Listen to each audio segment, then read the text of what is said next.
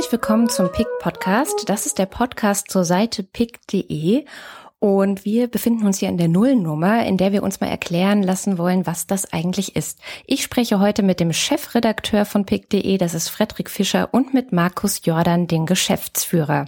Erzähl doch mal, was ist pick.de eigentlich? PICT ist die Programmzeitung fürs gute Netz. Also das, was es äh, für ganz viele andere Bereiche schon lange gibt, gibt es aus komischen Gründen für den Journalismus noch nicht, nämlich eine Entscheidungshilfe in Form von einer Kritik. Ja, also wenn ich mir ein Auto kaufe oder wenn ich ins Kino gehen will, habe ich zig äh, Möglichkeiten irgendwie zu gucken, äh, was ist jetzt eine gute Entscheidung. Ähm, wenn es aber darum geht, äh, wie investiere ich eine halbe Stunde, die ich für den Journalismus zum Beispiel am Tag habe, gibt es momentan noch nicht. Ja, muss ich einfach irgendwie vertrauen, dass mir der Facebook-Algorithmus irgendwas Gutes nach vorne spült oder ich gehe eben auf Spiegel Online online und sowas. Aber das ist alles halt schon sehr frustrationsreich und äh, die Frustration versuchen wir jetzt halt zu mindern, indem wir äh, mit Hilfe unserer 140 Experten jeden Tag die wirklich guten, herausragenden Sachen aus verschiedenen Themenbereichen heraussuchen und eben immer kurz beschreiben, warum ist dieser konkrete Inhalt jetzt die Zeit der Leser wert. Das heißt, wenn man Informationen als eine Art Produkt betrachten würde, dann seid ihr die Stiftung Warentest. Das finde ich eine sehr schöne Analogie, genau. Und wer testet denn? Also wer sind quasi die Leute, die mir sagen, okay, das hier ist jetzt ein gutes Produkt, das ist was ihr lesen könntet oder irgendwie angucken könntet. Wie habt ihr die gefunden?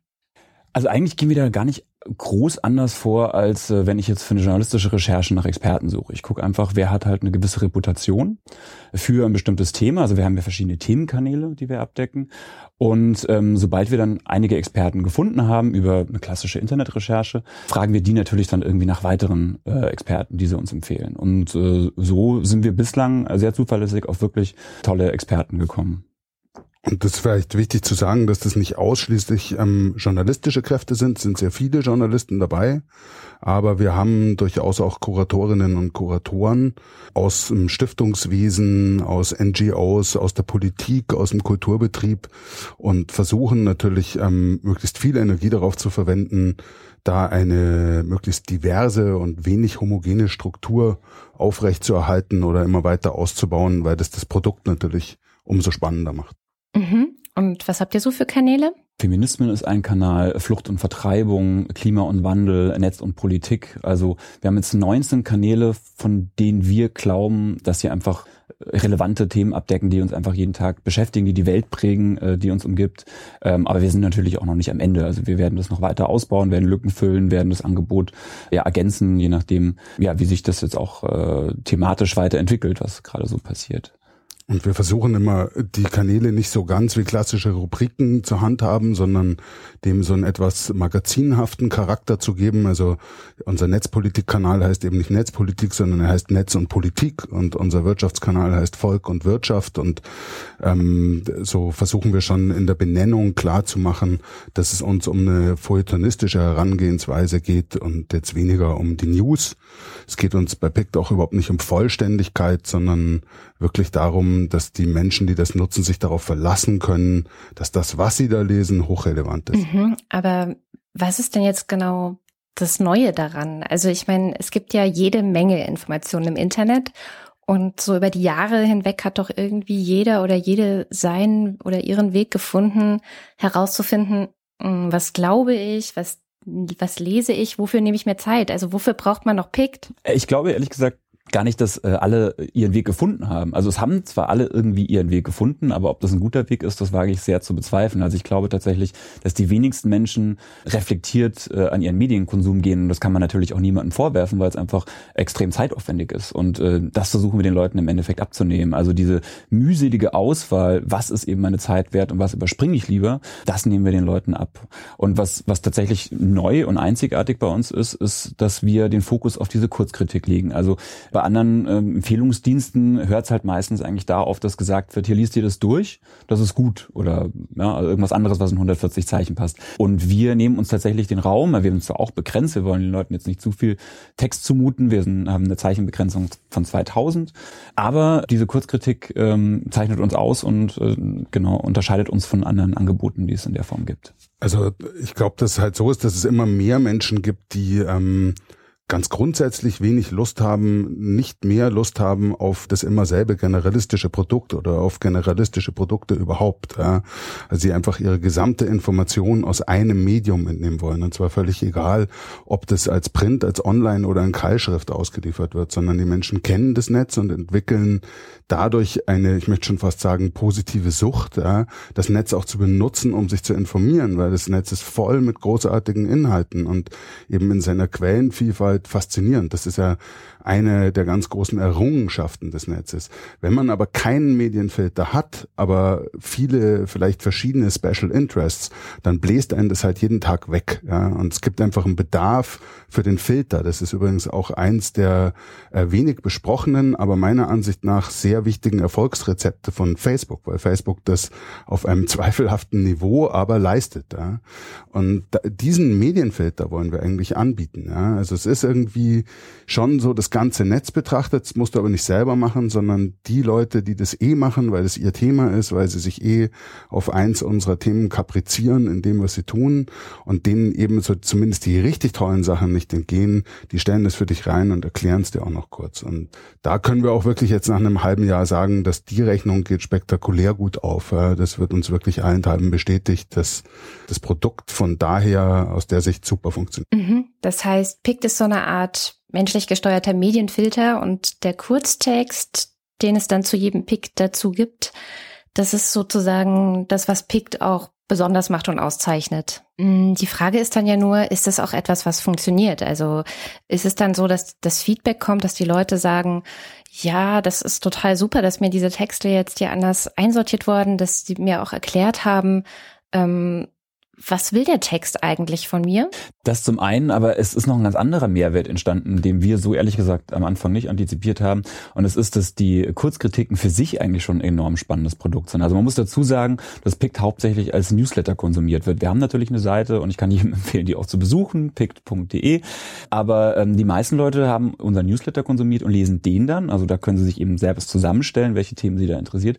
Und tatsächlich muss man ehrlicherweise die Texte in vielen Fällen gar nicht lesen, weil der Auftrag der Picker ist ja die Essenz, das, was wirklich irgendwie so äh, an Substanz da drin steckt, schon in diesem Pitch halt irgendwie herauszuarbeiten. Und so nutze ich ehrlich gesagt Pick auch überwiegend. Also ich lese vielleicht zwei, maximal drei ver verlinkte Inhalte komplett und ansonsten verlasse ich mich halt auf die äh, auf die Picks und habe so das Gefühl tatsächlich über ein viel, viel breiteres Themenspektrum zumindest oberflächlich Bescheid zu wissen, als es vorher der Fall war. Also ich habe ja selber als Journalist gearbeitet, habe mich viel mit, mit äh, Medien beschäftigt, mit Netzpolitik. Das waren so die Bereiche, wo ich halt jeden Tag auch viel konsumiert habe. Aber alles andere ist ehrlicherweise ziemlich hinübergefallen. Also was zum Beispiel eben in dem Kanal Feminismen an Inhalten äh, verpickt wird, das ist ehrlicherweise ziemlich äh, an mir vorbeigegangen vorher. Dasselbe für, für Klima und Wandel. Also ganz viel jenseits meiner, äh, meiner Spezial- oder meiner Interessensgebiete ist eigentlich in meinem Medienkonsum ehrlicherweise möglicherweise nicht mehr aufgetaucht. Und das hat sich durch PICT jetzt geändert. Ist aber, also ich möchte trotzdem betonen, dass was du zunächst gesagt hast, spielt tatsächlich auch eine Riesenrolle. Das ist, ähm, ich beschreibe PICT immer gerne als ein als ein Ausstellungsgebäude mit vielen Ausstellungsräumen, in denen sich die Ausstellungen thematisch ähm, die mutieren ständig, ja, die erneuern sich von allein die ganze Zeit. Aber zusätzlich ist eben noch so, dass in jedem Raum lauter Leute sind, die mir da die Ausstellungsstücke erklären. Ja. Und in, ich mache so ähnlich wie Frederik und trotzdem habe ich sehr oft dieses Momentum, dass ich sage, wie cool. Ja, ich hätte das gar nicht in seiner eigentlichen Tiefe verstanden oder einen bestimmten Aspekt gar nicht wahrgenommen, wenn mir nicht Kuratorin X oder Kurator Y genau das mit auf den Weg gegeben hätte, schon als ich den Text angefangen habe zu lesen. Und das ist einfach ein ganz anderes Leseerlebnis. Ja. Also ich sage immer, man kommt auch schon anders an bei dem Text. Ja. Wenn ich wirklich auf einen Link klicke aus Pict raus, dann habe ich mich schon entschieden, den zu lesen. Ich muss den dann nicht irgendwie anfangen zu lesen und dann irgendwie merken, so nach drei Absätzen, ah, weiß ich schon oder ah, nee, ist gar nicht relevant für mich. Und gerade bei Longreads oder auch wenn man Englisch liest, was ja dann doch, wenn man nicht native ist, immer eine höhere Hemmschwelle ist, ja, dann hilft einem das total, dass dass man eben so schon überzeugt bei dem anfängt und einsteigt in die Lektüre. Also die einzige Beschwerde, die wir von unseren Usern kriegen, ist, dass sie sagen, Wahnsinn, ihr kostet mich irre viel Zeit, weil ich wieder viel mehr lese als früher. Aber das ist natürlich das schönste Kompliment, was wir bekommen können. Das, das Problem ist ja, momentan auch immer, immer stärker zu, zu spüren ist, ist, dass man Marken nicht mehr unbedingt pauschal vertrauen kann. Also früher konnte man tatsächlich irgendwie davon ausgehen, wenn etwas keine Ahnung, ob, äh, sag's nicht. Irgendwo stand. Irgendwo stand. Ich, ich werde keine, genau, ich werde keine Namen nennen.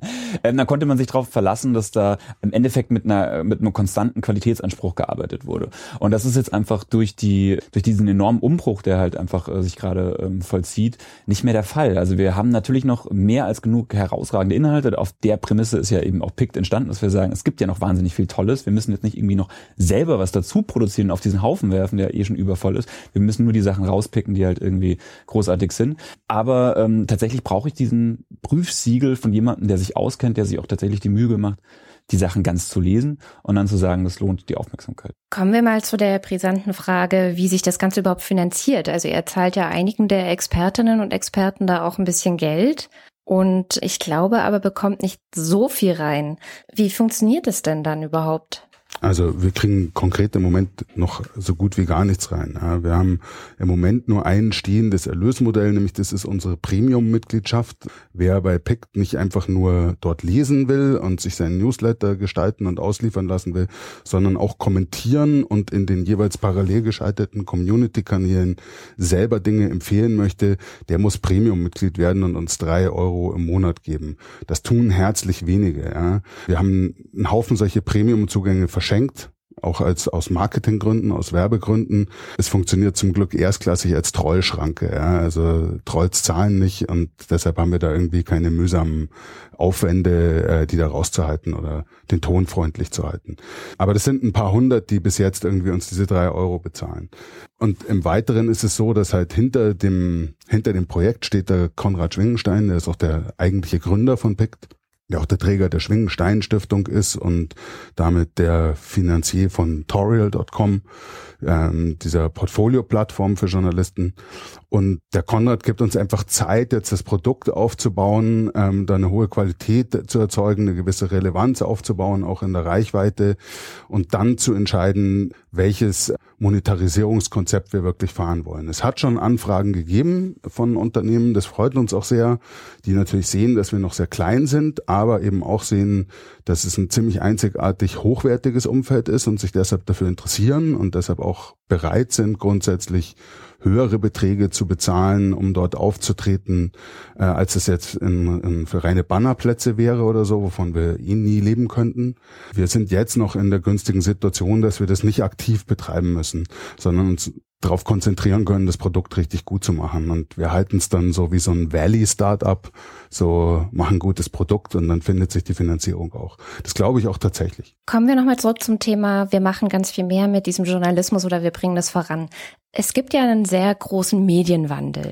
Das heißt, es wird immer wichtiger zu kuratieren, es wird immer wichtiger, gute Inhalte herauszustellen, weil auch viele ehemalige Flaggschiffe der Medienlandschaft sich natürlich diesem Wandel anpassen müssen und sehr stark auf Clickbait machen und man deswegen nicht so ganz genau weiß, ähm, wo ist jetzt eigentlich noch Qualität drin. Was für eine Zukunft seht ihr angesichts dessen für pick.de? Weil letztendlich ist ja auch das, was ihr da versucht, ähm, eine neue Zukunft zu bauen für die Medien und für den Journalismus.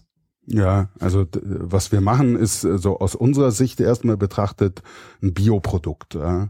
Also wir wollen gerne, dass PICT wahrgenommen wird als ein als ein Bioprodukt. Ähm, man ist nicht nur, was man isst, sondern du bist auch, was du liest und es äh, macht was aus irgendwie was du in dich reintust, nicht nur bei Ernährung und es macht was aus, ob du verstehen kannst, dass irgendwie alternativer Strom was Schönes ist und das äh, Fleisch aus Massentierhaltung was nicht so Gutes ist. Also der gesamte Nachhaltigkeitsgedanke, der lässt sich transferieren auf Medien und wir selber definieren uns auf jeden Fall mal als ein solches Produkt und glauben auch, dass es das braucht und glauben auch gleichzeitig mit sehr sorgenvoller Miene, dass das gerade flöten geht. Ja? Und dass die Entwicklung auf dem Informationsmarkt gerade eine sehr, sehr gefährliche ist. Und wenn du so nach dieser, nach der Gesamtbetrachtung fragst, dann ist es so, dass wir jetzt beide auch ähm, in den verschiedenen Projekten, in denen wir tätig waren, schon seit Jahren an dieser Front kämpfen. Digitaler Wandel auf dem Medienmarkt, im Informationswirtschaftsgeschäft.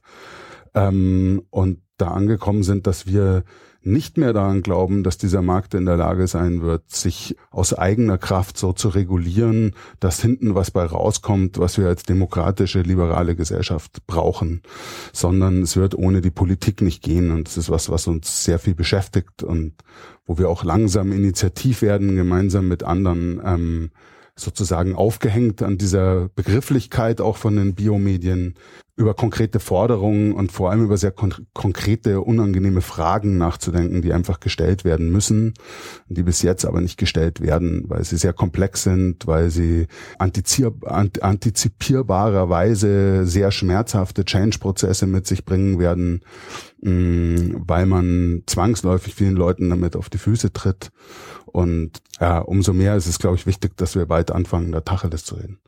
Was wäre denn eine solche Frage? Naja, also für mich ist immer so das sozusagen das ähm, am besten wirksame die Regulierung der Plattform. Äh, wir haben einfach, äh, um das größte Kind gleich beim Namen zu nennen, mit Facebook eine, eine Situation, die ja schon de facto völlig postdemokratisch ist. Und bis vor ein paar Jahren eigentlich gar nicht vorstellbar war, dass auch unsere Politik überhaupt zuschaut, dass so eine Art von völlig unregulierter, völlig intransparenter, monopolistischer Medienmacht entsteht. Ja. Also Tatsache ist, dass ähm, Facebook darauf zusteuert, eine totale Distributionshoheit für Informationen, für News, für für alle, für alle Inhalte zu bekommen und jetzt schon, wenn sie es nicht tun, es doch zumindest könnte, nämlich öffentlich, öffentliche Wahrnehmung zu steuern, zu regulieren und damit auch zu verändern natürlich. Und wir sind der Ansicht, dass das irgendwie, ja, dass man zumindest mal anfangen muss, darüber zu reden. Wir bilden uns überhaupt nicht ein, dass wir die Lösung kennen oder dass wir jetzt irgendwie in der Lage wären, äh, das alternative Bio-Facebook aus der Schublade zu zaubern oder sowas. Wir bilden uns aber auch ein, oder wir wissen ganz sicher, dass wir nicht weiterkommen in der Sache, wenn alle einfach äh, sich so einig sind darin, gar nicht erst darüber zu reden, weil de facto ist die Situation halt so, wie wir sie gerade beschrieben haben. Verstehe. Ich muss zugeben, dass ich bis gerade eben nicht wirklich verstanden habe, was für ein großes und ernstes Thema hinter PICT auch noch steht. Ähm, ich mache an dem Punkt einfach mal einen Schlussstrich drunter und alle gehen jetzt einfach mal auf die Seite pict.de und gucken sich an, was da für Leute schreiben und was für Kanäle sie interessieren, welche sie abonnieren wollen und welche nicht. In den kommenden Wochen geht es hier bei diesem Podcast damit weiter, dass ich euch Kuratorinnen und Kuratoren der verschiedenen Kanäle vorstellen werde. Wir werden über alle möglichen Themen von Arbeit, über Netzpolitik, über Feminismus, über die Türkei und über Klima und Wandel hier reden und einfach mal schauen, was für eine geballte Expertise in PICT und in diesen Expertinnen und Experten steckt. Der Podcast wird alle zwei Wochen erscheinen und äh, ja, herzlichen Dank fürs Zuhören. Danke.